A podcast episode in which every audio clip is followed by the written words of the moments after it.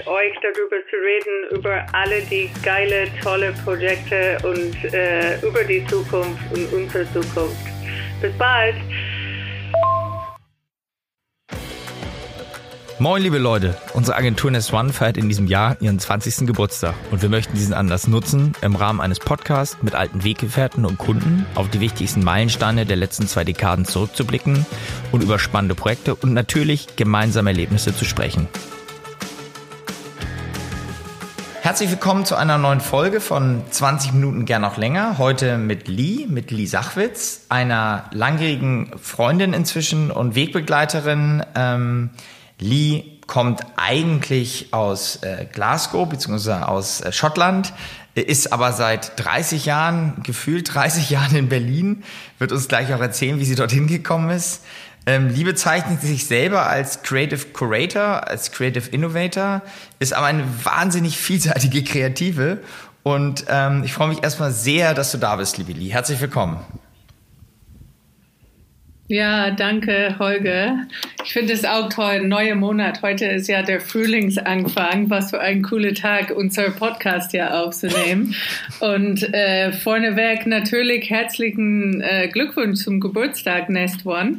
Ähm, ich habe ja festgestellt, indem dass ich diese Einladung bekommen habe, dass wir ja auch 20 sind und daher kennen wir uns ja bestimmt auch jetzt 20 Jahre.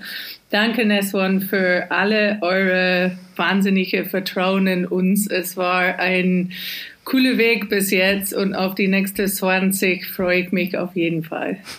Wow, das ist ein cooler Einstieg. Äh, das äh, erzählt auf jeden Fall schon mal, wie lange wir uns kennen. Ich habe es ja auch schon gesagt. Und äh, ich glaube, wenn wir, wenn wir alle Geschichten auspacken, dann werden wir mindestens dreimal 20 Minuten brauchen. Ich freue mich wahnsinnig auf das Gespräch. Für alle unsere Hörerinnen und Hörer, ähm, vielleicht aber trotzdem, ich habe gesagt, du kommst aus Schottland. Ich glaube, das ist auch wichtig. Also Schottland, nicht England. Das kannst du uns gleich vielleicht noch mal erklären. Ähm, du hast dort studiert. Du bist sehr schnell in verschiedene Richtungen gegangen. Design, Architektur. Ähm, aber vielleicht einfach mal so Lee Sachwitz oder wie wir uns kennengelernt haben, Lee Haas, warum und wie, du hast geheiratet zwischendrin, das ist auch noch eine Geschichte für sich. Ähm, äh, was hat dich zu dem gemacht? Was auch mit euch was zu tun hat. Ja, genau. Eigentlich, ne? Also. da haben wir übrigens, da haben wir übrigens jetzt das letzte Wochenende. Ich soll, soll ganz lieb grüßen von Jürgen Lindner. Ich weiß nicht, ob du dich noch erinnerst.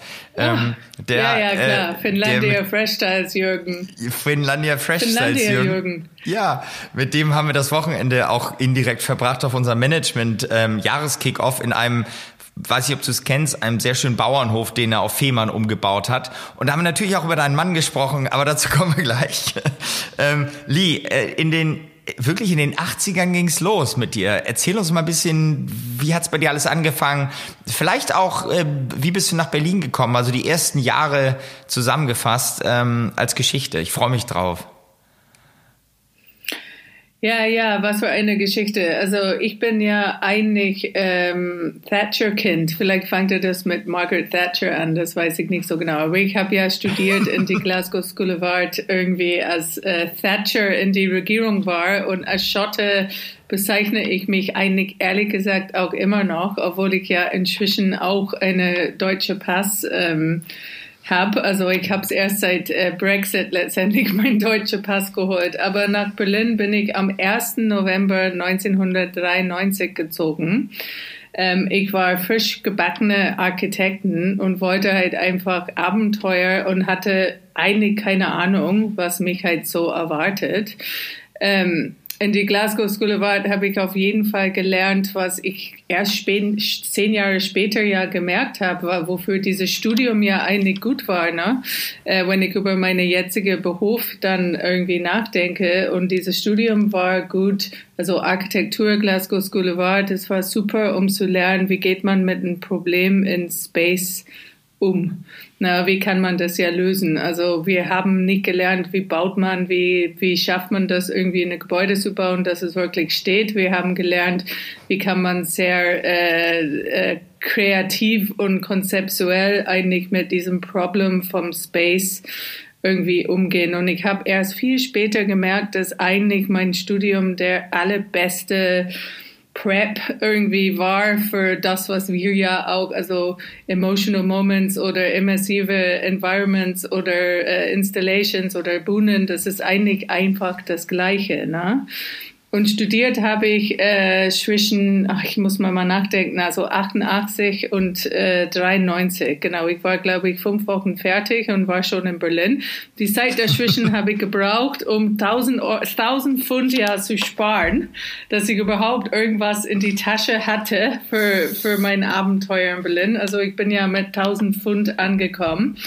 Und ja, ähm, am Ende habe ich vorher auch in Glasgow, um mein Studium zu finanzieren, ein bisschen habe ich auch im Clubs äh, gearbeitet und habe Flyers, äh, Flyers irgendwie selber irgendwie äh, mit Photocopy-Maschinen letztendlich irgendwie entworfen und ähm, ausgedruckt und selber ja auch verteilt fünf, fünf Abende die Woche.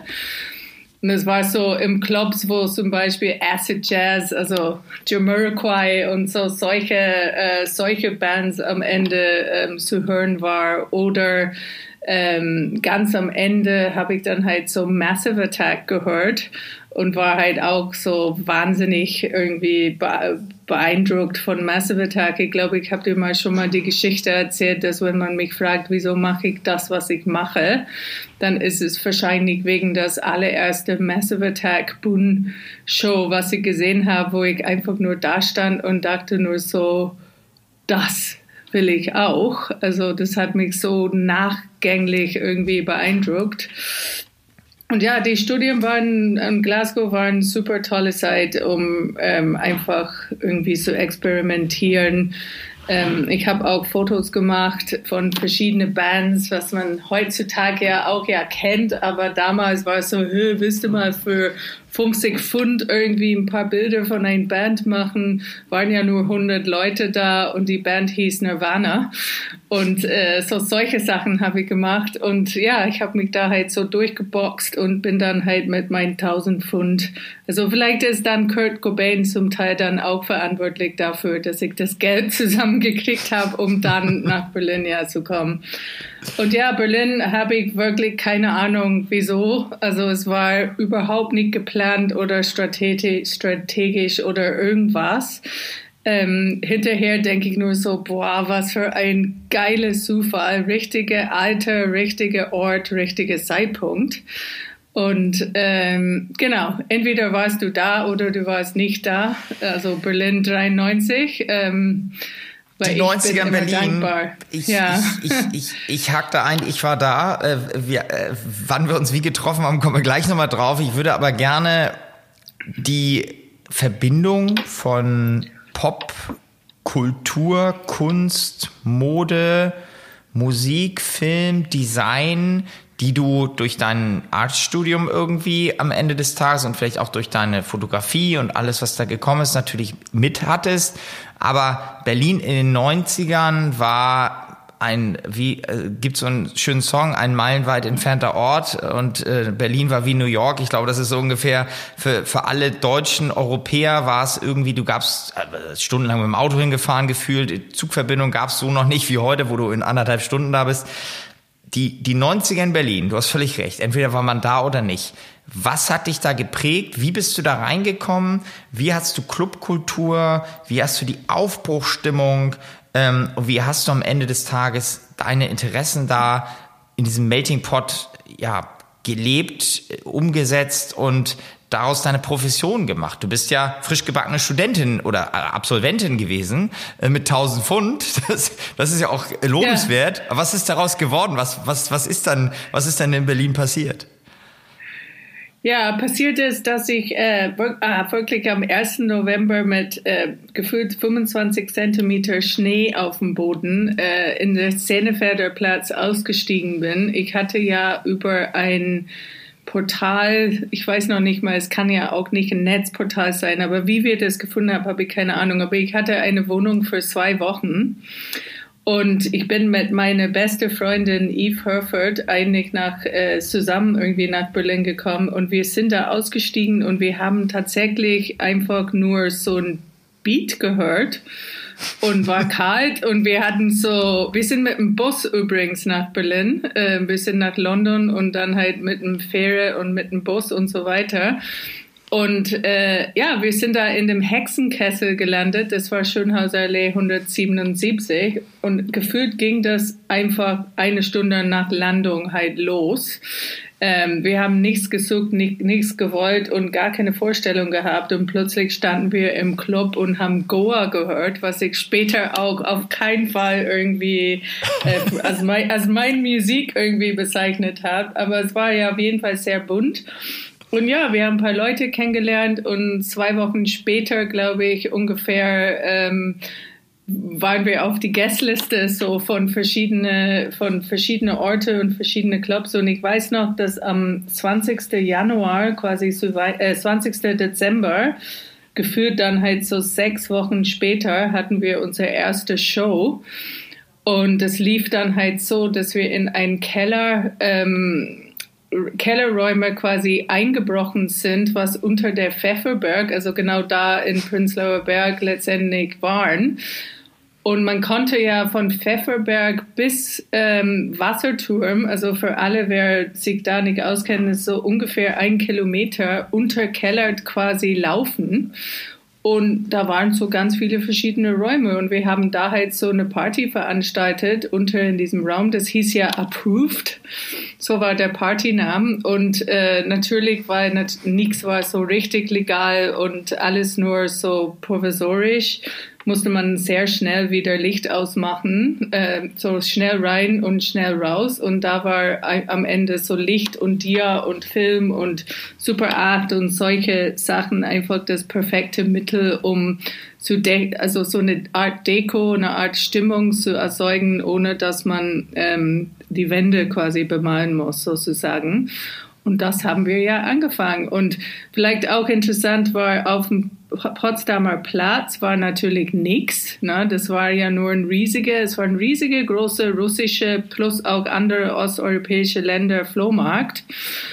Da konnte man hin und das ganze alte Schrott, was niemand mehr wollte, für so eine Mark gefüllt äh, kaufen. Und dann sind wir ja hin und haben halt einfach so für ein, zwei, drei Mark halt Diaprojektoren oder Filmprojektoren oder solche Sachen gekauft und haben dann halt angefangen einfach ähm, ja so Lichtsetups zu machen und dann nach und nach natürlich halt selber Partys zu veranstalten, aber nach und nach dann für verschiedene Clubs zu arbeiten, bis man dann halt ein bisschen äh, das wieder auch das, das Glück hatte, in das berühmte WMF am Ende zu sein. Ne?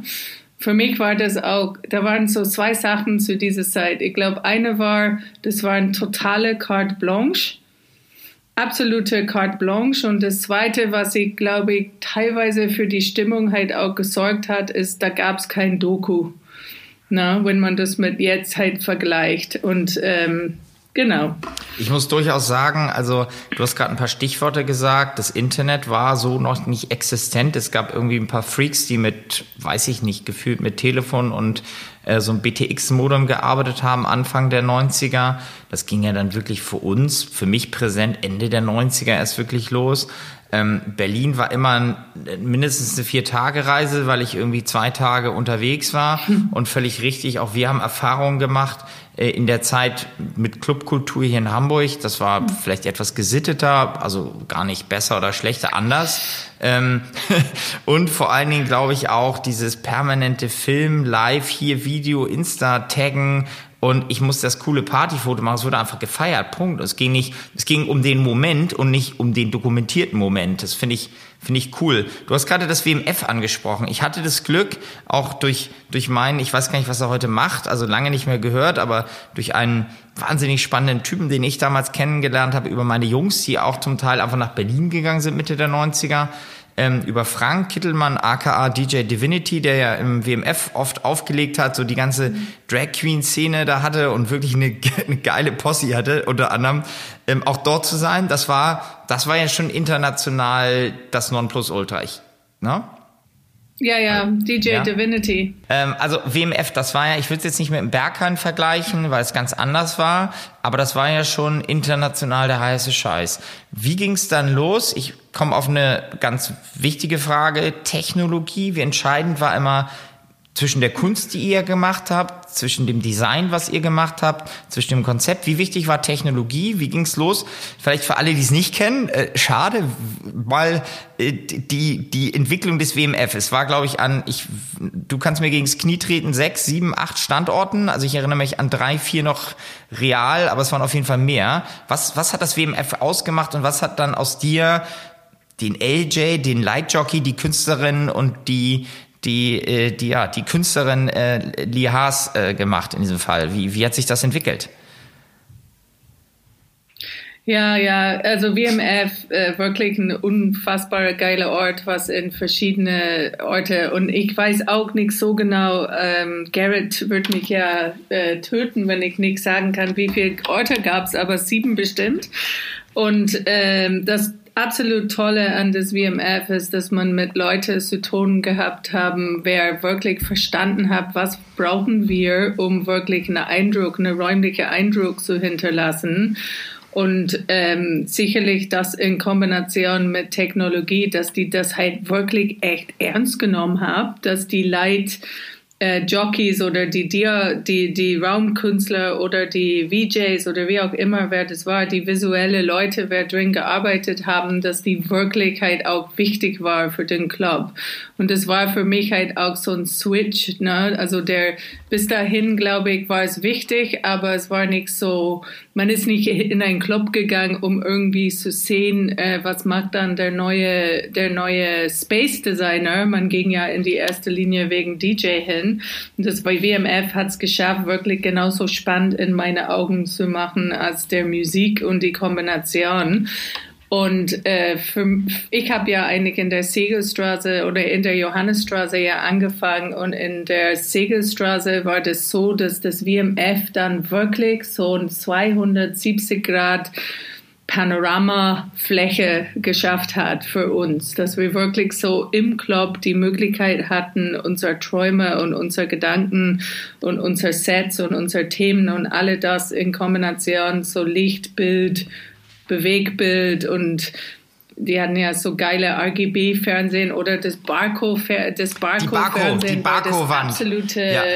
die Barcos war die, die absolute. Hit, ne? Man konnte ja aus aus Barco-Wände oder aus Einzelcubes am Ende jetzt ein Neuner oder ein Zwölfer oder eine Gesamtfläche äh, bauen und diese Fläche konnte man dann wiederum durch Chinch-Split-Kabeln am Ende, wie viel Kabeln wir immer jede Woche unter, mit uns unterwegs hatten in unser Koffer, ne? dass wir die Klinke mit der SVHS-Video und so. Und am Anfang vom WMF bin ich auf jeden Fall noch mit meinen VHS-Kassetten ähm, äh, hin. Also beim ersten WMF und beim letzten ähm, ist man schon mit Mapping letztendlich äh, schon am Start gewesen. Das heißt, äh, die Technologie kann man eigentlich verfolgen, indem dass man guckt, was haben die eingesetzt bei den verschiedenen äh, VMF-Clubs. Ne? Aber am Ende waren wir auf jeden Fall mit dem Laptop am Software und am äh, VJing letztendlich unterwegs. Was eigentlich ganz cool war, weil ich bin dann bis dahin jede Woche mit so, keine Ahnung, drei riesen Kasten voll mit Diaprojektoren und VHS-Tapes. Es war ja auf jeden Fall eine, eine Odyssey, irgendwie mein Zeug in dem Club zu kriegen. Anstrengender ja, als zum der Thema äh, zum, zum, zum Thema ähm, Handy und ja. äh, Computer und so. Ich weiß ja. noch, dass ich angefangen habe, auf einem UMAX Computer zu arbeiten. Das war ja so ein Klon von Mac, weil man auf keinen Fall so ein Mac sich leisten konnte. Ähm, das war, glaube ich, 94 und dann irgendwann hatte ich meine erste Powerbook, also das G3 Powerbook. Und das war wirklich so Hightech, ne? Ja, aber was du sagst, der DJ hatte damals noch Platten, also es gab ja die Plattenkoffer und äh, auch immer meistens noch einen Adjutanten dabei, der so zwei äh, gefühlte äh, Rollkarren mit Platten anschleppte. Und ich erinnere mich noch an die ersten Videomuschpulte auch bei uns im Club. Das waren riesige, teure Dinger mit Hebeln und Geräten. Und danach wurde das Ganze ja wirklich am Ende des Tages konntest du mit dem iPad heutzutage oder kannst du es machen, mal davon ab, wenn du eine stabile Daten. Handy. Handy, ja, ja, Handy, ja, richtig. Ja, ja. Also ich würde jetzt mal unterstellen, dass David Getter auch mit dem Handy auflegen kann. ich glaube, der legt ja gar nicht auf, um ehrlich zu sein. ähm, das weiß ich eigentlich, glaube ich, aus Erfahrung. Aber ähm, was ich sagen wollte, war ja, neulich haben wir für zwei Jahre, es ist äh, äh, schon, schon gewesen, aber für zwei Jahre haben wir in China eine gesamte Show mit dem Handy programmiert, ne? weil man eigentlich so einen Notfall hatte und festgestellt hat, dass der Operator, der chinesische Operator jedes Mal eigentlich einfach nicht fit genug war und äh, man brauchte dann einen Plan B und es geht ja durchaus äh, sehr, sehr viel mit dem Handy. Ne?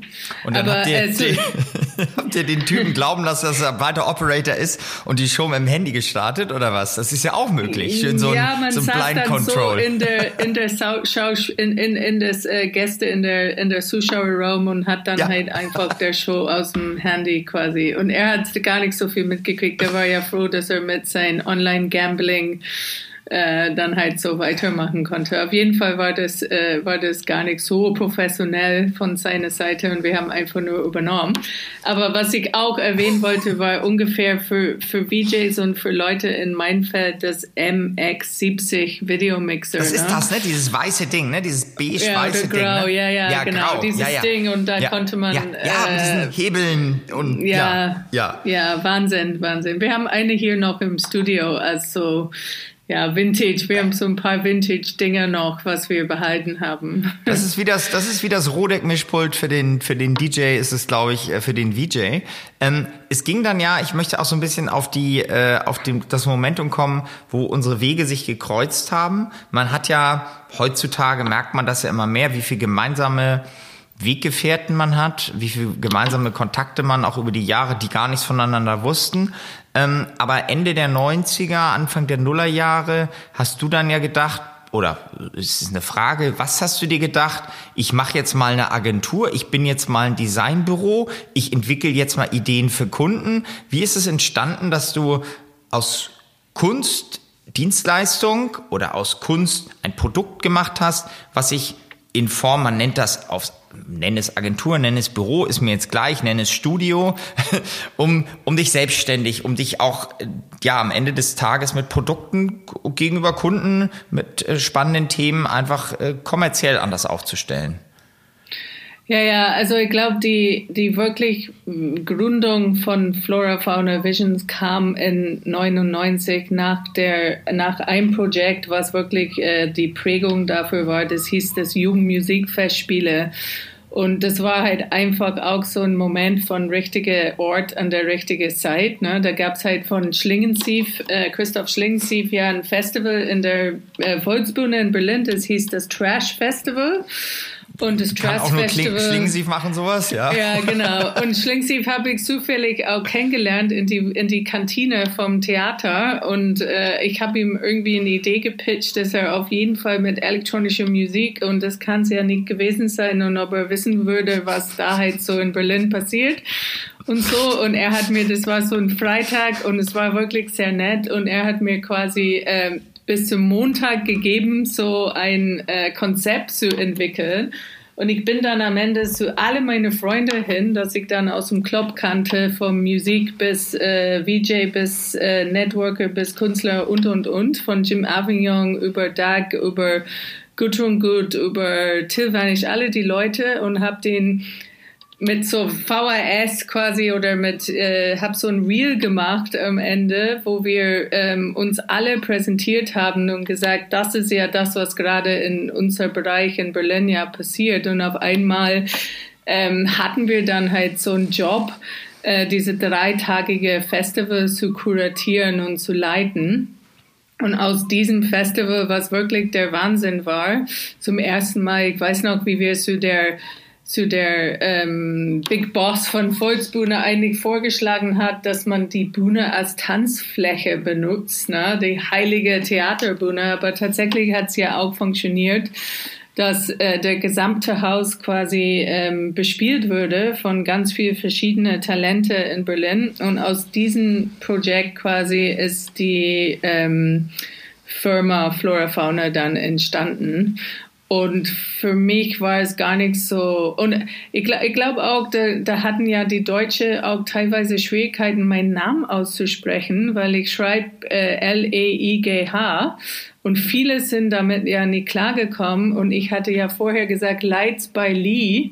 Und das fand ich ja so ganz pfiffig, aber die haben immer gesagt so Lights by Light oder Lights by Hill oder irgendwas und irgendwie Lights hat das gar nicht so, ja genau, ja. Lights by Light. Und es hat so gar nicht so geflutscht. Und äh, genau. Und genau so ist es ist es einig gekommen. Mit einer gute Flasche Rotwein am Ende äh, ans, ans andere Namen und mit die gesamte Know-how von diesen Erfahrungen der Volksbunde dann die Gedanke, dass man vielleicht ja doch ein bisschen professioneller ähm, das angehen konnte. Und ähm, und das haben wir ja einfach gemacht.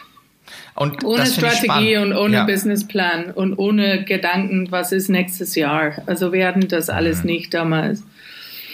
Das sehe ich, du, so haben wir angefangen und ich glaube, das vereint uns auch einfach machen. Das ist ja auch schön wünscht man sich heute zum Teil auch, wobei mit der äh, ja auch, ich will mich gar nicht beschweren, es ist sensationell, was man immer noch dazu lernt, mit der immer schneller werdenden Zeit, mit den immer größer werdenden Anforderungen.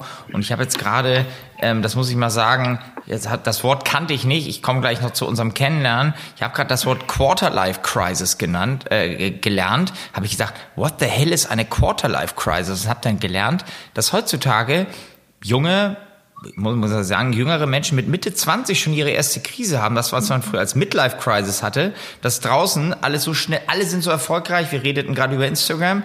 Alle sind wahnsinnig äh, Success und sportlich und so. Und du sitzt da und es ist ein Riesenthema, nicht nur in der Situation, in der wir jetzt stecken. Thema Corona, Thema Lockdown, Thema Veränderung der sozialen Gegebenheiten. Menschen haben einfach mit Mitte 20 schon eine ernstzunehmende psychische Krise, weil sie da draußen denken, was muss ich denn alles schon mit Mitte 20 erreicht haben? Und das hat uns, das muss ich sagen, rückblickend, fand ich mit Mitte 20 die Freiheit gegeben, ey, einfach machen. Und das hast du gerade so schön, zu, so, so selbstverständlich zusammengefasst. Eine Leichtigkeit, eine positive Motivation, vielleicht keine Blauäugigkeit, aber auch eine Unbeschwertheit und einfach Totale machen. Blauäugigkeit. Ah, Hundertprozentige Blauäugigkeit. Obwohl, ehrlich, ja, verdammt, du hast, ja, du hast recht.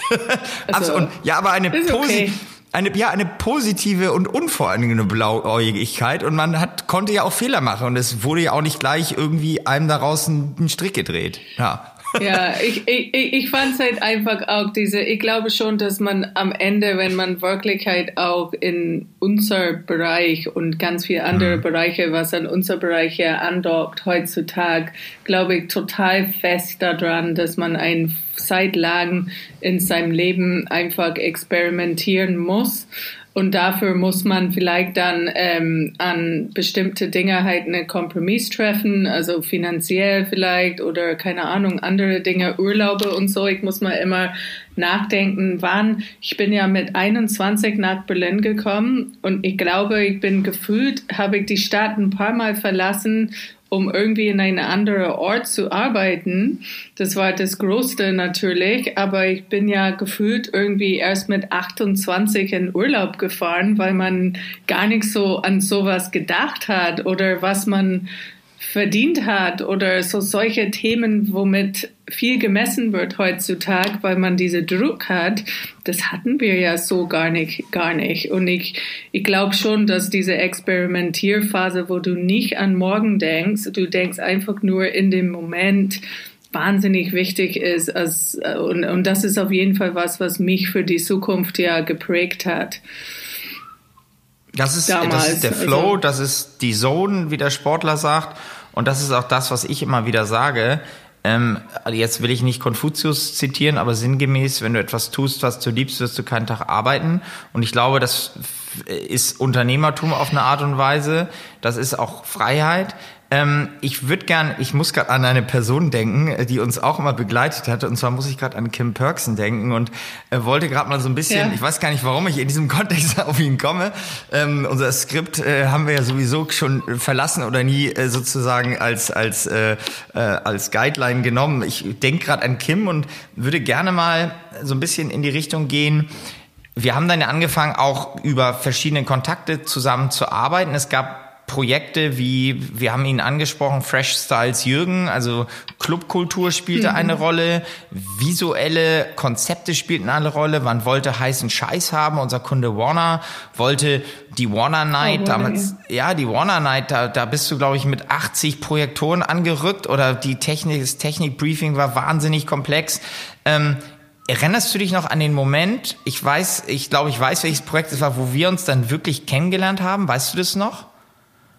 Ja, ich weiß das, also ich weiß, ich weiß von dem Moment, wo ich dich halt total wahrgenommen habe. Ähm, ob ich vielleicht vorher in einem Meeting war, weiß ich nicht, aber das war ähm, meine allererste Autojob auch dazu, wo wir für Volkswagen am Ende in Paris äh, ein Projekt zusammen gemacht haben, wo wir ja die Aufgabe hatten, so eine so ein Globe, also ein paar andere Dinge, aber das Techni der technische Ding war so eine Globus mit verschiedene, also von der Volkswagen äh, Gruppe quasi alle Marken äh, auf diese Globus, was dann am Ende seamless war, was ich glaube, das ist immer noch heutzutage eine relativ große Aufgabe, ein seamless Globe zu bespielen.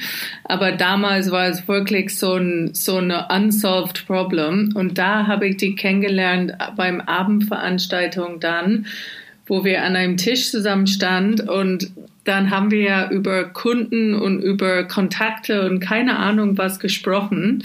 Da war halt auch so ein super gutes Team aus Paris, also eigentlich mitten in der Innenstadt, diese Fashion, eigentlich war es so ein Fashion-Job, ne, mit äh, diese bezaubernde Valerie Frau. Savant. Valerie, Valerie. Ja, genau. Die hatte Kim, die, die kam auch über Kim. Die kam über Ach, Kim. Ja, das klar war, Kim war Projektleiter. Kim. Ja, natürlich kam ja, ja, über ja, Kim. Kim, Kim natürlich kam sie über Kim und das war einfach der Wahnsinn, wie man mitten an in diesem Ort in Paris quasi dieses Projekt gemacht hat. Aber du standst da am Tisch und hast hast quasi einen Wettbewerb, einen Wettbewerb am Start gebracht, um letztendlich halt die ähm, äh, die meist Business Cards innerhalb von so eine halbe Stunde oder 20 Minuten zusammen. Und ich dachte so, ja, zwei, drei schaffe ich auf jeden Fall.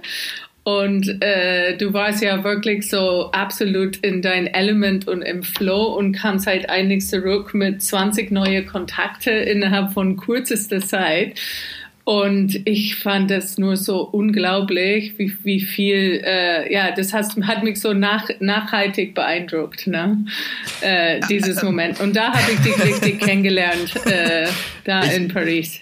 Äh, äh, vielen Dank für die Blumen, Lee. Ich erinnere mich auch auf jeden Fall an dieses Projekt und ich erinnere mich auch daran, dass das der Anfang war einer auch wirklich, wir kommen gleich noch auf zwei, drei Projekte, spannenden Automotive und vor allen Dingen auch der Zusammenarbeit mit einer spannenden Kundin, mit Cornelia, mit Cornelia Schneider, die in den Podcasts immer wieder auftaucht ähm, die wir auch nächste Woche, ähm, wenn dieser Podcast ausgestrahlt äh, wird, äh, in Korea äh, besuchen, beziehungsweise mit ihr ein Projekt dort zu Ende führen, was über die letzten Monate dort gelaufen ist. Ähm, und dankenswerterweise haben wir damals die Chance gehabt, gemeinsam Dinge, wie du es gerade sagst, auszuprobieren, gar nicht zu inszenieren, die so noch gar nicht existent waren. Und eigentlich, auch das war eine schöne Vorlage, Dinge aus der Mode, Dinge aus der Fashion, Dinge aus dem Lifestyle, aus dem Design-Kontext mit Automotive zu verbinden. Denn das war doch, doch in den, in den Anfang der Nullerjahren doch relativ spießig und, und standardisiert.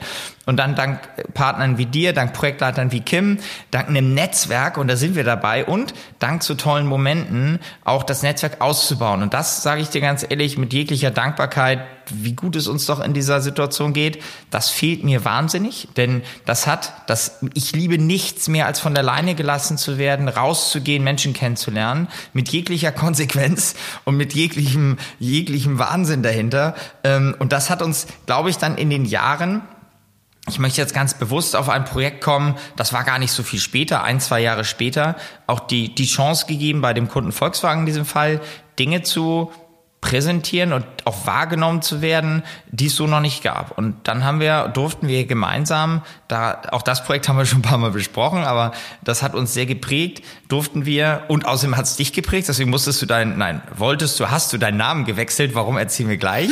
wir haben ja gesagt, Anfang, es gab die Clubkultur, es gab Finlandia Jürgen, es gab den den Kontakt nach Berlin zu den relevanten Medien, zu Debug, zu, wie sie alle hießen, also die, die elektronischen Musikmedien. Es gab ein Netzwerk an Club und Kultur ähm, in Europa, vor allen Dingen in Deutschland, mit den coolen Clubs in Berlin, in Frankfurt, MTV, Robert Johnson, wie sie alle hießen, ähm, Rote Sonne in München. Es gab wirklich eine, eine Kompetenz für Musik. Und wir haben dann 2005 ähm, das, das Projekt Fox äh, durften wir äh, leiten, begleiten, für Volkswagen mitentwickeln oder entwickeln. Du warst natürlich Teil des Netzwerks und ähm, wir haben dort ein Hotel entwickelt, wir haben einen Club und eine Galerie. Und natürlich brauchten wir dich für Club und Galerie, warum, wen auch sonst. Ähm, deine Erfahrung, das war das dann das wiederholte Mal Automotive nach Paris. Aber bitte, jetzt gehört die Bühne wieder dir. Gib teil mit uns nochmal das Projekt Fox. Wie hat es dich geprägt? Und auch was hat das vielleicht für Impulse auf Netzwerk, auf Technologie, auf am Ende auch privat gegeben? Ähm, weil es, ich muss da sehr häufig dran denken und es sind einfach wahnsinnig schöne Erinnerungen. Die, bitte ich dir äh, oder bitte ich dich nochmal mit uns zu teilen. Was, wie hast du es erlebt? Ja, das war, Project Fox war einfach der Wahnsinn. Das war einfach so unfassbar, was quasi komplett zusammengekommen ist, quasi auf, auf der oberste Level. Das hat ja alles miteinander verbunden, was man bisher ähm, gelernt hat, letztendlich. Das war das für mich, weil das nicht nur Musik und nicht nur Fashion und nicht nur Technologie und nicht nur ähm, dann so eine Corporate-Kunde und nicht nur her, aber es war auch Ausland, also Kopenhagen, dann halt Musik, dann halt Street Art, dann halt quasi, äh, es hat halt einfach so wahnsinnig viel drin und für mich war das so ein Projekt, was ich so in den Form noch nie vorher gesehen hatte. Daher fand ich, dass es wirklich so eine so ein Trend danach war. Ich weiß noch, wie viel Moodboards oder wie viel wie viel Presentations. Das das peinlichste ist immer, wenn jemand wenn eine wenn jemand dir eine Präsentation schickt und deine Moodboards sind ja schon drin, ne? Aber das war ja auf jeden Fall bei, das war ja auf jeden Fall ja. bei, bei, bei Project Fox ja später äh, öfters der Fall, ne? Ähm, aber ja, wir dürfen ja bei Project Fox quasi und, und der Zeit, ja, das war nicht nur dieser ein Abend oder ein Moment, aber es ging ja eigentlich über vier Wochen, glaube ich, vier Wochenenden ja, mussten wir diese diese Club, äh, diese Clubraum quasi komplett in eine andere Feeling quasi eintauchen lassen und jede Woche sollten ja die Visuals ja sich ändern, weil man hat ja die Leute, dass man reingeflogen sind, die Journalists, die Gästen, man hatte ja aber auch noch die Locals und und und und und alles war miteinander ja vermischt. Und äh, wir dürfen ja aber auch noch diese zwei 360 Grad äh, Installationen im Restaurant ja auch noch entwickeln. Und dann dürften wir auch noch kuratieren ähm, in dieses Studio, wo verschiedene Street Art Künstler wir auch noch den Hotels, äh, Hotelzimmer ähm, umgestaltet haben, auch mit Autos, so wie Friends with You. Ich weiß noch, wie ich da reingekommen bin und habe diesen diesen Skulptur am Ende von Friends with You gesehen. Die haben ja so ein Auto quasi ein Hedgehog. Für mich war das so ein Hedgehog, ein Igel irgendwie umgestaltet und dachte nur so, boah, das ist hart an der Kante, aber super geil. Auch ein tolle Kunstduo äh, aus der USA. Genau. Dazu und, ist äh, eine Anekdote. Ich muss die, ich muss die kurz einwerfen. Dass ich, ich, ich wollte dich nicht unterbrechen, aber diese Anekdote, dass du mir die Steilvorlage gegeben hast. Wir hatten ein Briefing von Volkswagen. Das hieß, ihr könnt alles machen. Ihr könnt die Autos umgestalten. Ihr könnt sie anmalen. Aber eine Sache macht ihr bitte nicht. Wir reden hier von Journalisten. Wir reden von Produktkommunikation. Bitte macht keine Autos kaputt. So, also Friends with You, die haben also angefangen, das Studio entwickelte sich ja über die vier Wochen und man hat die, also es standen fünf weiße Autos am Anfang drin und jeder hatte seine Bühne. Weiß ich nicht, hier der WK Interact, die, der das, der das, Friends with You. Und es ist gesagt, getan, ohne Spaß. Es war der Tag, wo Dr. Bernd Pischitzrieder, der Leiter der Konzernkommunikation, Herr Großelege, Cornelia, meine Wenigkeit und ein Projektteam das erste Mal in dieser Galerie waren und man das so anmoderierte und meine Damen und Herren und hier und äh, Pische, Herr Dr. Pischitzrieder, hier inszenieren wir die Autos aus den verschiedenen Künstlern, die auch das Hotel in, äh, gestaltet haben, in, in, in einem, nennen wir mal, kreativen Kontext und kein Spaß. Wir kommen in den Raum und da tritt einer von diesen Künstlern gerade den Spiegel von dem Fox ab. Hat genervt. und, und das Gesicht des Kunden war, und Pischitzrieder hat das mit einem, ah, das ist also diese Kunst so sinngemäß konnotiert. Und also, oh, der hat wirklich ohne Spaß als erstes den Rückspiegel von diesem Auto, von diesem nagelneuen Auto abgetreten, weil er ihn für sein Kunstbuch, also das zu dem Hedgehog, zu dem Igel, das, das ging nicht mit, mit Rückspiegel. Ähm, also das war die, das war die Galerie Fox, ja. So, und meine ja, Erinnerung auf, auf Management, ja, Galerie Fox, genau. Aber am Ende, ja. es, also die haben ja nicht nur das Auto kaputt gemacht, die haben eine wahnsinnig unfassbar kreativ und tolle Skulptur draus gemacht und einfach so diese an die Grenze treiben und eine Kundin am Ende dann halt für mich äh, euch, aber dann äh, letztendlich Cornelia zu haben, wer wirklich halt auch so ein tiefes Verständnis für diesen Ziel, was soll dieses Projekt dann wirklich werden? Also wenn man sagt, ja, bitte denkt neu, aber am Ende wird man die ganze Zeit dann halt abgegrenzt mit doch nicht und doch nicht und man traut sich nicht, dann ist das dann nicht Neudenken. Project Fox war wirklich genau das, was, glaube ich, wahrscheinlich gebrieft worden ist, äh, ohne von Volkswagen vielleicht zu wissen, wie weit kann das ja wirklich gehen. Ich weiß noch, als Cornelia zur Freigabe für, für unser Bereich da reinkam in das Restaurant und wir haben ja diese komplett neue Marke quasi verfolgt, was in so gelb, schwarz, weiß war und nicht jetzt VW-Farben und so und äh, haben diese Räume quasi kreiert mit wahnsinnig tolle Licht, also eher in diese warme Farben, weil die Bilder werden gleichzeitig natürlich auch Licht für den Raum. Und hatten dann halt so als ein Layer on top natürlich halt in dem Raum ja das VW-Logo dann halt drauf und das alles so hin präsentiert für diese Freigabe. Und dann kam ja Cornelia, hat sich das angeschaut, hat nicht so viel gesagt. Und wir warten ja alle natürlich äh, schwitzen irgendwie, was die Kunden ja halt denkt. Und das Einzige, sie hat ja eigentlich gesagt, die findet alles total top und toll und Wahnsinn geworden. Aber das VW-Logo, das brauchen wir dann nicht. Ne? Und hat ja eigentlich ja. so in dem Moment, für mich ist es so ein total prägendes Moment, wie man letztendlich eine neue Marke ähm, kommunikativ, Marketing und alle diese Dinge, was in diesem Projekt war, wie man wirklich halt erfolgreich eine Veränderung innerhalb, äh, innerhalb von so einem Projekt ja erreichen kann. Und natürlich halt dann in dem Moment, ja, so ein Netzwerk, eine Kundin, also es ist wirklich so komplex. Die Leute, wer da war aus Berlin und aus Hamburg und überall, wer eingeflogen sind, da hat bei Fox auch mein guter Freund Miguel Martinez auch kennengelernt auch ein äh, Freund von dir und jemand, wer für euch dann auch super viel über die Jahre gearbeitet hat oder Kim oder dann am Ende habe ich meinen Mann da kennengelernt, weil er für die Musik ähm, Booking und Musikkünstler ja verantwortlich war. Also auf jeden Fall so eine so ein absolute Gold, also eigentlich Platinum für mich und äh, und immer noch irgendwie äh, Top 5. Du absolut. Und ich glaube, Miguel, lustigerweise, ich, äh, wir, wir, wir sprechen ja auch privat sozusagen. Die sehe ich morgen endlich mal wieder zum Kaffee. Wir werden uns morgen, morgen mal zum Kaffee treffen. Ich werde cool. grüßen. Ähm, bevor wir vielleicht in ein paar aktuelle Themen kommen. Es gab noch ein Projekt, finde ich, in der Zeit. Auch da sei der Name Cornelia erwähnt ähm, oder auch unsere gemeinsame ähm, Zusammenarbeit. Es ist ja mal spannend. Äh, wir, wir wollen ja auch so ein bisschen Learning und so ein bisschen, ein bisschen sind wir auch so ein Business-Podcast. Ähm, wie reagiert man auf ein Briefing? Du hast es gerade gesagt. Also mach mal neu, mach mal anders.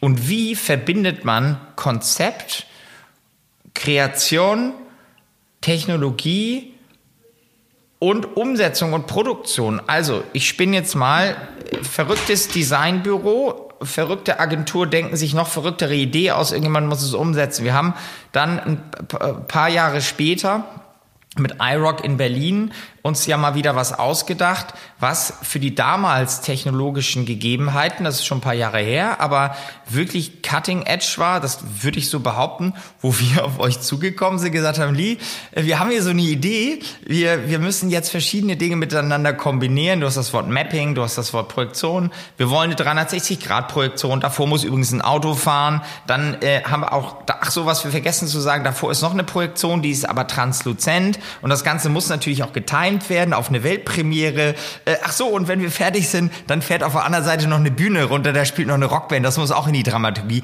Mach mal Content. Also äh, jetzt, jetzt untertrieben gesagt, ähm, deine Erinnerung an iRock, ähm, ich, ich erinnere mich an ein schönes Zitat, ähm, und auch ich, ich komme deswegen auf iRock, weil wir neulich hier aufgeräumt haben. Du siehst im Hintergrund meine Schrankwand hier. Wir nehmen ja virtuell oder digital auf. Und ich habe neulich, glaube ich, gefühlt 40 Beta-SP-Bänder an Content vom iRock, vom iRock weggeschmissen. Für die jüngeren Hörerinnen und Hörer unter uns, Beta-SP war mal ein Format, als es noch keine Terabyte großen Festplatten gab.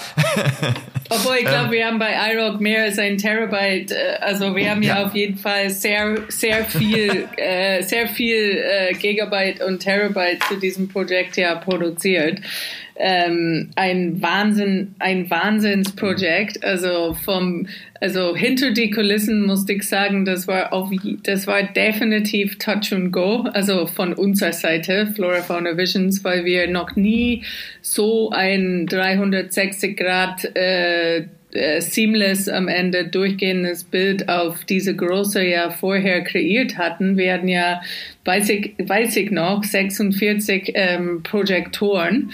Und ich glaube, also ich weiß auch, dass unsere Programme, womit wir arbeiten, wie After Effects oder sowas, das konnte ja auch diese Pixellänge überhaupt nicht äh, handeln. Ne? Wir mussten das ja in Teile zerschneiden. Ähm, und äh, es war ja nicht nur das Einzige, unser Server konnte das ja auch nicht handeln. Und wir hatten ja auch noch die heißeste, heißeste Sommer, die paar Wochen vor iRock in Berlin gehabt oder wahrscheinlich auch in Deutschland. Und unser, die, die, die Temperatur von unser Büro konnte das, konnte das auch nicht handeln. Also wir hatten ja so vorher so das war ja der Rosenthaler Straße, das, wir, wir sind jetzt in unser fünfter Büro, glaube ich, fünfter Studio und das war du die machst zweite. ein bisschen wie das WMF, oder? Ja, genau, wir ziehen immer um und da wird es technisch ein bisschen weiter, aber ja, genau. genau, jetzt haben wir unsere Render Farms hier ja, und wir genau. können ja in Korea keine Ahnung was für Content ja hochladen, remote und so, aber damals auf jeden Fall hatten wir, glaube ich, am Ende viel Ventilatoren für die Mitarbeiter äh, gekauft, aber die Ventilatoren am Ende waren alle auf dem Server positioniert, dass wir so 24 Stunden am Render waren. Ähm, das Projekt war der absolute Wahnsinn und ähm, ich fand es halt auch so verrückt am Ende, das, das, was ich immer dachte, so, boah, wir haben ja drei oder vier Monate gearbeitet, im Grunde nur für diese zwei Minuten 40. Ne? Also zwei Minuten 40 war wirklich dieses Moment, wo der Wagen, also der, das Rock, der iRock quasi reinkam und ist quasi zweimal um diese schräge Fahrbahn äh, außenrum in Raum gefahren und das musste, das gesamte Video ist quasi mitgegangen auf der Hinterebene. Und vorne war dann auch diese G-Lex, diese Translucent Fahrbar natürlich. Ähm, und ja, auch so eine wahnsinnige technische Projekt und finde ich so, so von der, von der visuellen Seite auch sehr, sehr stylistisch, äh, wie man quasi mit dieser Farbkombination in so einem Raum ja umgehen kann. Und das ist immer noch äh, ein total prägender Moment für uns auch. Also im Grunde auch Top 5. wow. Ähm, Mal gucken, Ellie, ich, ich, ich habe noch, ich hab noch ein Projekt, Top 5. Ich, ich glaube, wenn wir mal wirklich, wirklich einsteigen, ähm, wir können noch drei Podcasts füllen, äh, was wir alles zusammen gemacht haben.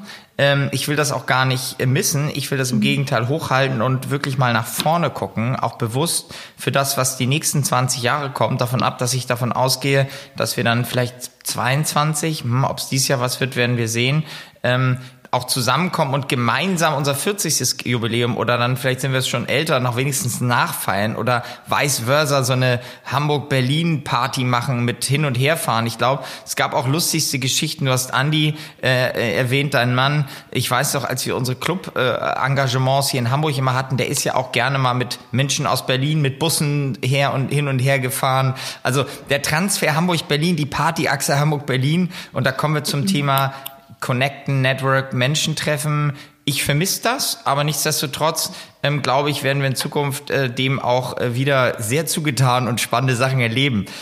Thema aktuelle Projekte. Ähm, mal geskippt. Mm, und ich weiß, wir machen heute irgendwie so, so ein bisschen so ein so ein Namen-Bingo. Ich glaube, der Name Cornelia Schneider kommt wieder. Das soll aber nicht heißen, dass wir alle immer nur für Cornelia arbeiten, aber auch und viel. Aber viele Benchmark-Projekte entstehen einfach in diesem Kontext. Das muss man sagen. Und sie ist dann ja, das kann man sagen, nach langen Jahren Volkswagen nach Korea gegangen. Du hast es eben bewusst auch angesprochen. Inzwischen dürfen wir auch verschiedene Projekte für, für die Hyundai Motor Group machen. Wir arbeiten auch weiterhin für die Wolfsburger, die Stuttgarter und, äh, und andere Automotive-Kunden, dankenswerterweise.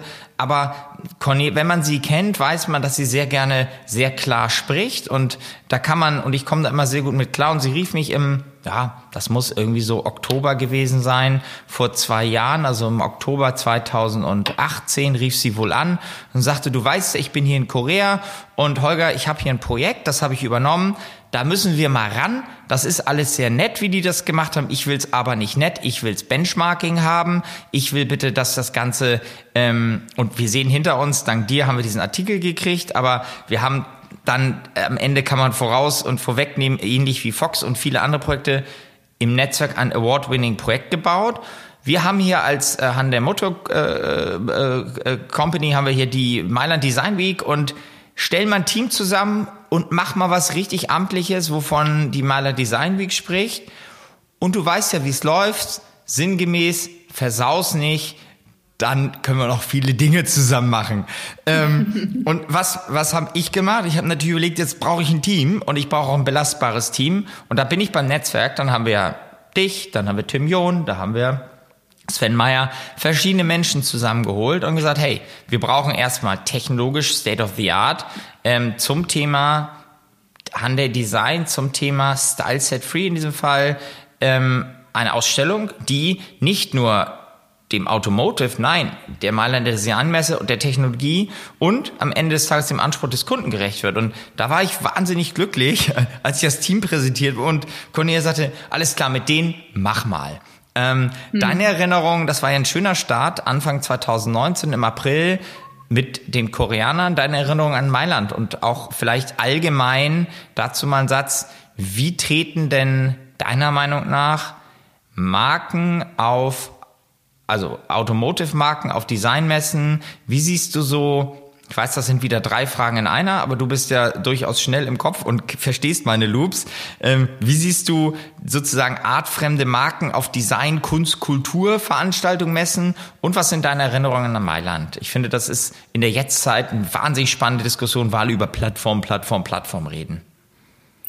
Ja, genau. Also Mailand war für mich ähm, ein totale Highlight, auch weil ich ja auch die Messe ja kannte. Also wir waren ja, ja. halt zwei Jahre vorher oder ja, glaube ich schon, ich muss die, die Jahre ja zusammenkriegen in meinem Kopf. Aber die waren, wir waren ja da mit Miele mit einem wahnsinnig erfolgreichen Projekt und haben da halt diese Messe ja auch kennengelernt und haben die Chancen da drin gesehen, wie kann man quasi total anders mit das Thema Messe quasi so ein bisschen Benchmark für die Zukunft ähm, kreieren. Und daher ähm, glaube ich, ist genau diese Aufgabe, da fühlen wir uns ja sehr, sehr wohl in dieser Auf Aufgabe. Das ist wirklich so ein bisschen mehr edgy und diese Border zwischen Kunst, Marke, Technologie, alle diese Dinge halt ein bisschen mehr zusammenschmelzen können und ähm, dass es durchaus gewünscht ist, dass etwas äh, dann doch mehr ja, so, so mehr experimental sein kann als vielleicht eine andere klassische Messe. Ähm, und das war auch pre- äh, Covid, ne? Und ich finde das auch super interessant, weil Mailand ist in meinem Kopf immer zu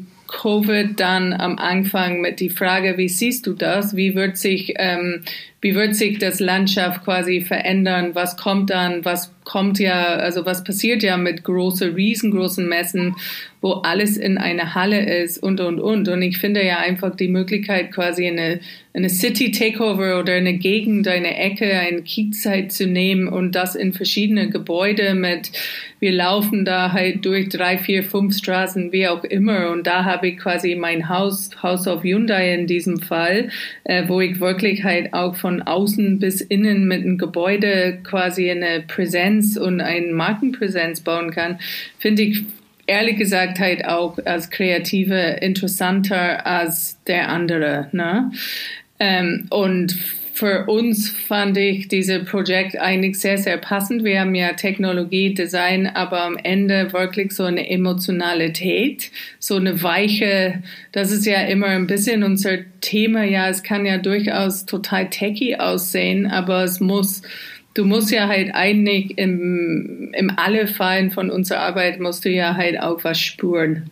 Ne? Und wie schafft man genau diesen, diesen, diesen, ja, diese Mix zwischen Technologie, Design, Spuren, emotional und alle die Dinge. Und für mich ist das quasi durch diese, ja, durch diese dann brave, also mutige Projekt dann wieder ähm, an dem Punkt gekommen, dass ich fand, das äh, wirklich sehr emotional, was, was da auf die Beine. Also Style Set Free hatte halt auch so eine Aussage von Freiheit. Also du musst ja, ich habe das so interpretiert, du musst ja gar nicht in dein Box oder in deinen Stil. Nur weil du denkst, dass du Prada bist, heißt es nicht, dass du nicht Gucci sein kann. Ne?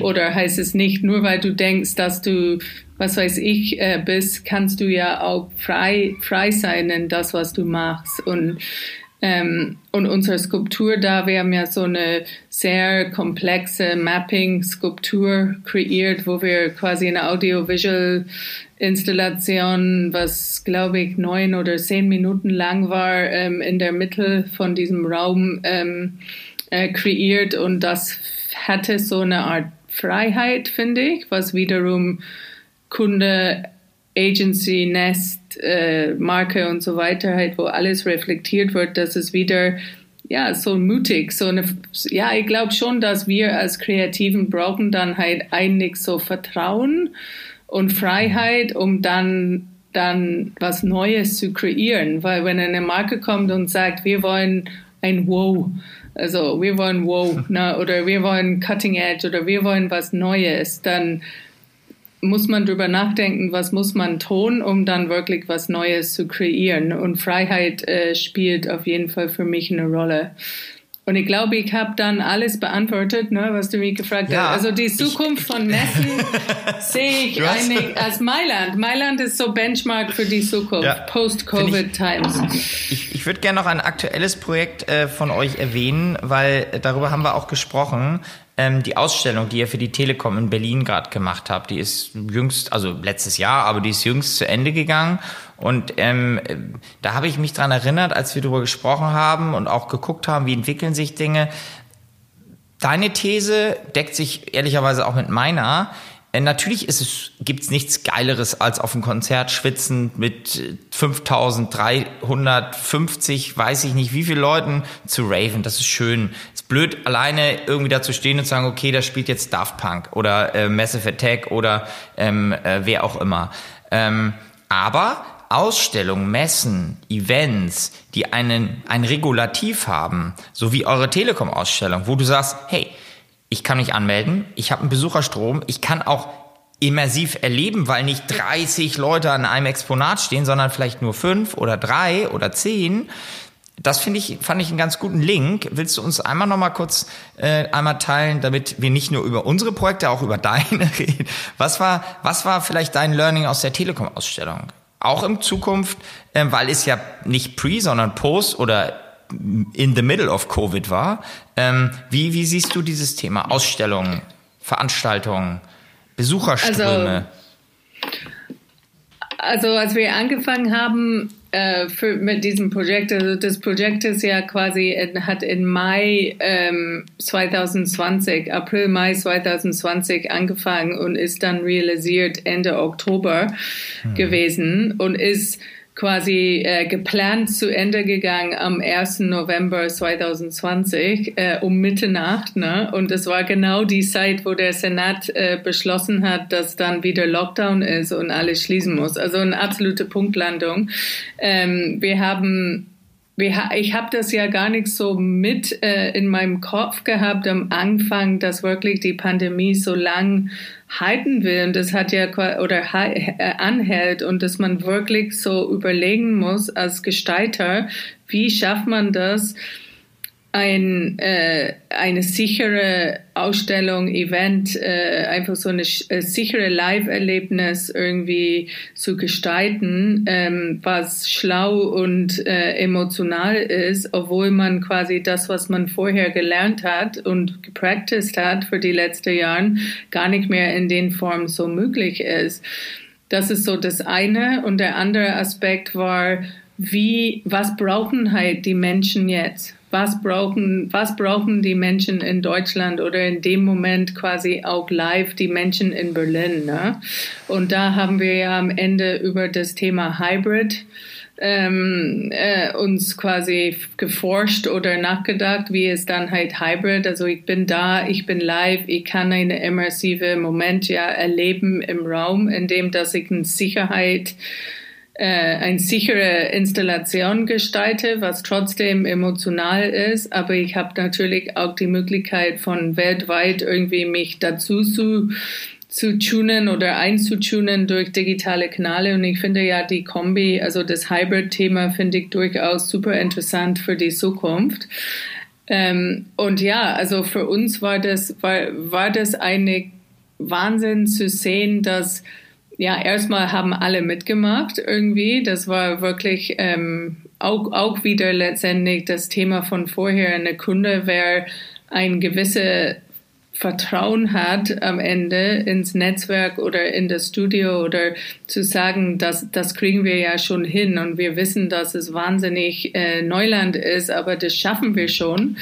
Und ich glaube schon, dass die Menschen haben sich auch teilweise dann dran gewohnt, ich muss mich registrieren, ich komme rein und ein immersives Erlebnis. Wir haben ja einen Moongarden kreiert, also quasi eine 360 Grad immersive Erlebnis, was zum Thema digitales, äh, digitale Learning, also wie können wir quasi unsere Kinder, also es hat ja quasi als was brauchen unsere Kinder? Teilweise für mich am Ende als Mutter habe ich gedacht, boah, die Schulen in Deutschland, wir wissen alle, wie groß dieses Thema war.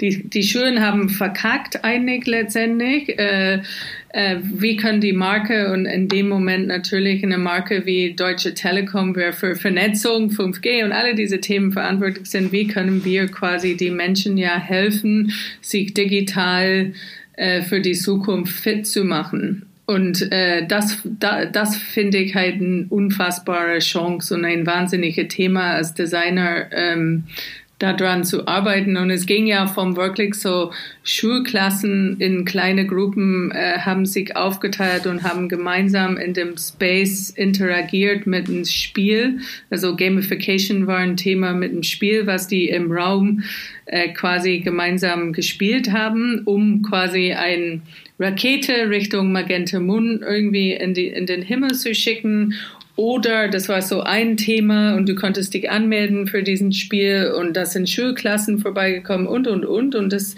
ist halt einfach eine andere Gedanke vom Gestaltung, dass man das sicher durchführen kann. Hands-free natürlich, also no touch, also der gesamte Ausstellung war dann no touch. Und so solche Themen, wo du vorher gar nicht so viel Gedanken gemacht hast, aber es ist durchaus ein Challenge.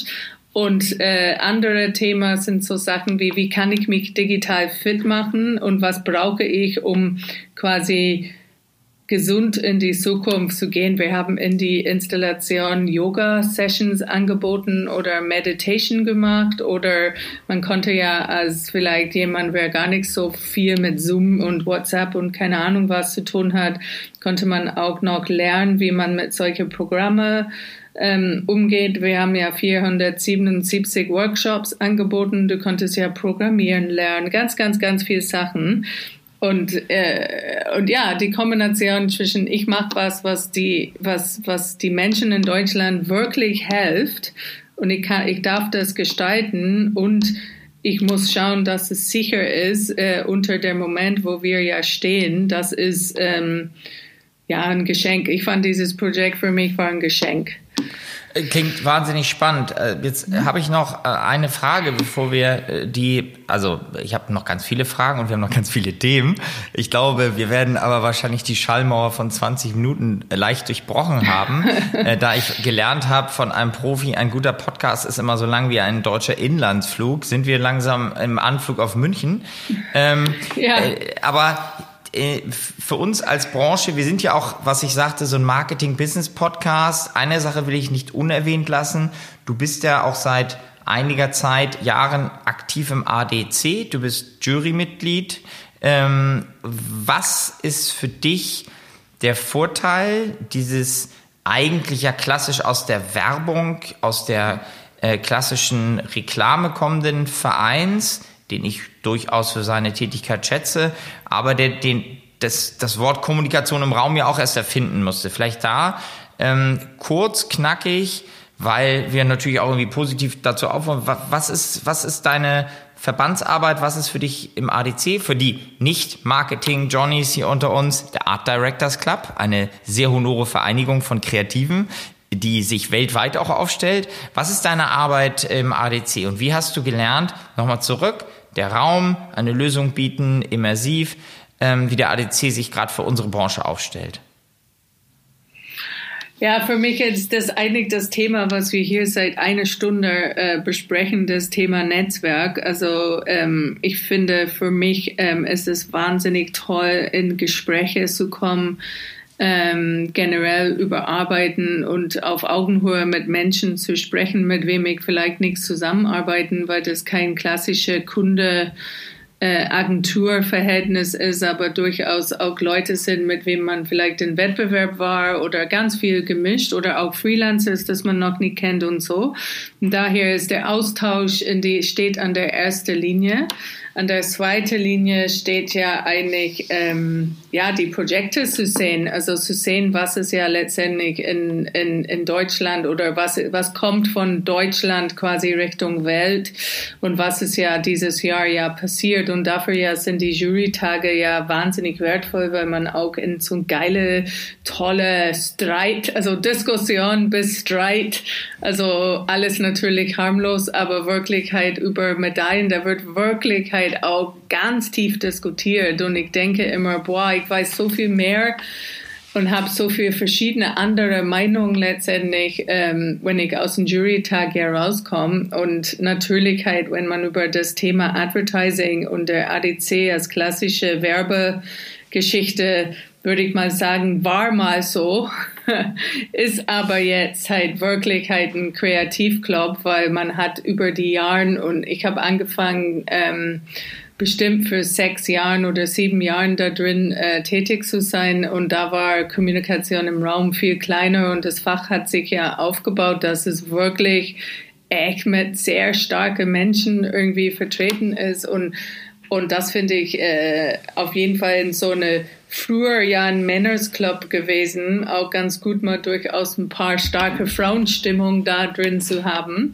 Ähm, ja, und äh, in Covid-Zeit habe ich ja eigentlich mit dem ADC bin ich ja noch mal warmer geworden, weil ich gemerkt habe, ähm, ja, wie geht man dann damit um mit diesem Thema? Im Thema Kommunikation im Raum ist es erstmal irgendwie so gewesen, dass alle ich glaube, keiner, wer in diesem Fach ernsthaft arbeitet, ist nicht, ist nicht, nicht betroffen vom, von diesem Virus natürlich.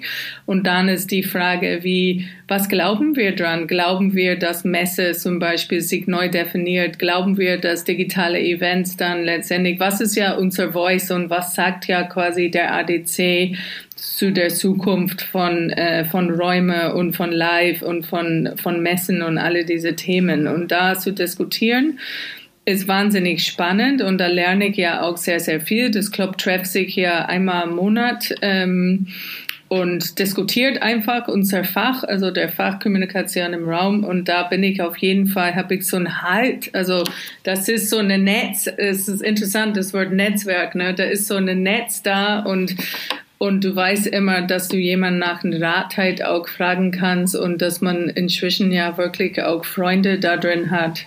Und äh, ich bin auch so ein bisschen wie du, Holger, obwohl ich ja die 22 Business Cards dann vielleicht äh, nur mit einem zwei oder kein Double Figures erreiche, bin ich eigentlich am Ende ein Communicator und ich finde, mit Menschen zusammenzuarbeiten, total spannend und mir fehlt das auch, dass wir uns ja quasi hier digital nur aufnehmen. Da wäre ich ja lieber irgendwie bei dir im Büro oder woanders und wir wir quatschen einfach. Also und ich, äh, ich freue mich ja eigentlich über den Moment, wo wir uns alle wieder begegnen können. Ähm, und ja, das ist durchaus ein, ein, ein Termin heute gewesen, wo wir uns äh, ruhig mal live treffen können.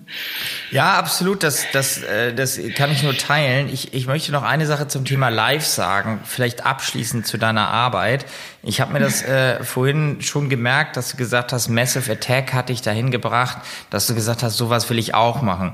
Ich persönlich, ich habe da auch noch mit ein paar anderen Leuten, mit Flo drüber gesprochen, wir sind der Meinung, das hast du auch geschafft. Also wenn man sich jetzt mal anguckt, dass du ja auch seit Jahren Solomon als äh, ja Kreative, als am Ende das Wort Bühnenbildner klingt immer so ein bisschen äh, nickelig, aber auch das Bühnen, das visuelle äh, Bild von Solomon im Pacha und auch in, äh, auf den großen Events, ähm, auch unten am Hafen Botterfock mitgestaltet. Ich finde, das hast du ganz gut hingekriegt, das muss ich mal sagen. Daher cool. mache ich mir darüber, mache ich mir darüber keine Sorgen, dass du deinem Traum weiter, weiter sehr treu bleibst und ähm, äh, da du eben gesagt hast, ja, mein Wunsch für dieses Jahr ist auch ganz bald wieder treffen. Gibt's was, wo du persönlich sagst, das ist für mich wichtig dieses Jahr? Vielleicht neben dem ganzen Business-Gequatsche sind wir auch immer in Privaten, aber gibt es etwas Persönliches für dich dieses Jahr, wo du sagst, das ist für mich noch ein Ziel? Ja, also ich würde auch, also ganz ehrlich fehlt mir auch diese, diese, genau diesen Job. Also mir fehlt ja der Solomon-Job, weil wir ja ähm, einfach auch so ein unfassbarer Aufbau seit 2013 haben. Und das persönliche Ziel ist es nicht, aber ich würde mir das unfassbar wünschen, dass wir nicht nur im äh, ja, dass wir nicht nur in so immersive ähm, Ausstellungsbereich uns live begegnen kann, aber dass da halt auch noch ein Solution für für, für, für wirklich das, also das, wo du wirklich gar nicht mehr weißt, was ist das, was ich gerade gespürt habe. Ich kann es überhaupt nicht irgendwie, äh, ich flippe aus, ich drehe durch, ich fasse es nicht, wo bin ich, was war das dann für ein Abend? Also das äh, fehlt mir auch. Und äh, äh, ja, ansonsten weiß ich nicht. Also, dass wir alle gesund bleiben und dass wir durch, gut durchkommen. Und ich fühle mich aber trotzdem ex super lucky. Ähm, ich bin ja tatsächlich ziemlich dankbar darüber, wie das für uns äh, am Ende, also uns am Ende, mich, meine Family, meine Freunde und am Ende meine Firma gelaufen ist bis jetzt. Wir haben wir haben es bis jetzt ganz gut durch die durch den Moment geschafft und ich wünsche mir eine bessere Politik vielleicht. Aber Lee, das ist ja auch, ähm, wir irren uns nach oben, das tun auch die Politiker. Ich habe ich hab ein, ein Ziel formuliert. Im September habe ich einen Halbrunden Geburtstag und ich wollte nach fünf Jahren, nachdem ich meinen 40. auf Ibiza gefeiert habe, ziemlich genau vor fünf Jahren im September, vielleicht ist es ja ein Ziel. Wir haben von Daniel und zwei, drei Leuten gehört, Vielleicht eröffnet die Saison im August auf Ibiza. Möglicherweise haben wir ja eine Party äh, im Pacha mit Solomon zu meinem runden, fast runden Geburtstag im September. Wir werden das sehen. Es ist, äh, und wenn das nicht ist, dann vielleicht äh, auf ein Glas Wein äh, oder einfach den nächsten Talk auf äh, den spannenden Themen, die vor uns liegen. Ich wir haben die, ich glaube, das ist die Rekordzeit, ist aber völlig Wurst, weil wir könnten noch eine Stunde quatschen. Und ich möchte dir äh, mit jeglichem äh, ja, Respekt und Freundschaft sagen, toll, dass du da bist. Ich freue mich, dass man mit so spannenden Menschen wie dir ähm, diesen spannenden Job machen kann. Ähm, und das Wort Dankbarkeit wird mich auf jeden Fall begleiten. Vielen, vielen lieben Dank für deine Zeit. Das war der absolute Hammer. Ähm, 20 Minuten definitiv länger äh, mit Lee Sachwitz. Ähm, äh, ja, ganz, ganz, ganz, ganz herzlichen Dank. Gerne. Mach's gut.